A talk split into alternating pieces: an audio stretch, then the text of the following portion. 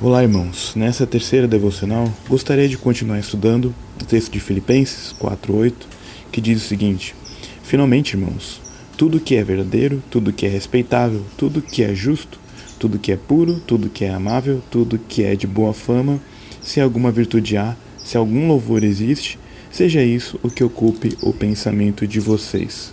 E hoje gostaria de pensar em tudo que é respeitável.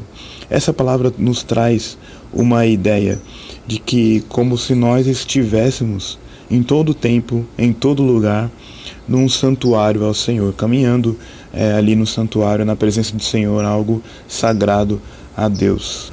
E é muito importante a gente pensar nisso, porque muitas vezes a gente faz uma separação, né?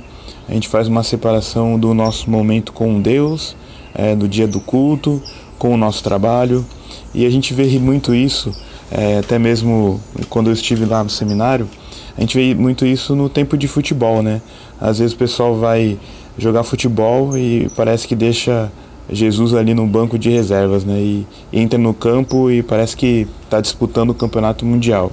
E quando eu estava no seminário, né, estudando as matérias de teologia, antropologia, comunicação transcultural, essas coisas, a gente pensava, né, nossa, é só eu seguir esse método desse missionário tão reconhecido, aí que quando eu chegar lá no campo, quando eu seguir esse método, aí as coisas vão funcionar, né? Mas de repente, quando a gente se depara no campo missionário com morte, com luto, até mesmo com ameaça de morte, né, como aconteceu comigo já, a gente vê que tudo aquilo que a gente estudou, tudo aquilo que a gente viveu, sem a sabedoria vinda dos céus, é, não adianta nada. Né?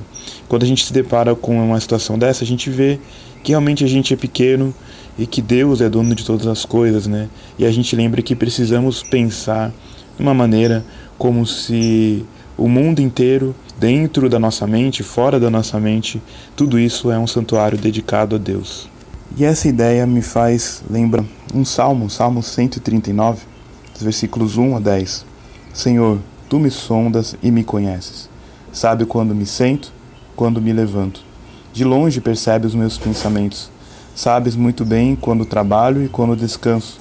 Todos os meus caminhos são bem conhecidos por ti.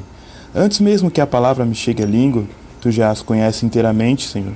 Tu me secas por trás e pela frente e pões a tua mão sobre mim. Tal conhecimento é maravilhoso, maravilhoso demais e está além do meu alcance. É tão elevado que não o posso atingir.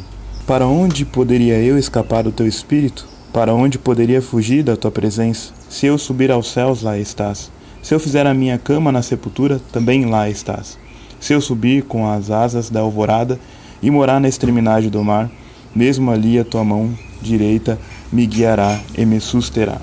Então, meus irmãos, que possamos lembrar desses versos nos pensamentos que nós temos e que cada pensamento que a gente tem possa ser dedicado a Deus, seja honrável é, em seu santuário, que não está resumido a, um, a uma construção, mas sim Deus ele merece e é digno de adoração, digno de honra em todos os locais, inclusive no nosso interior. Amém?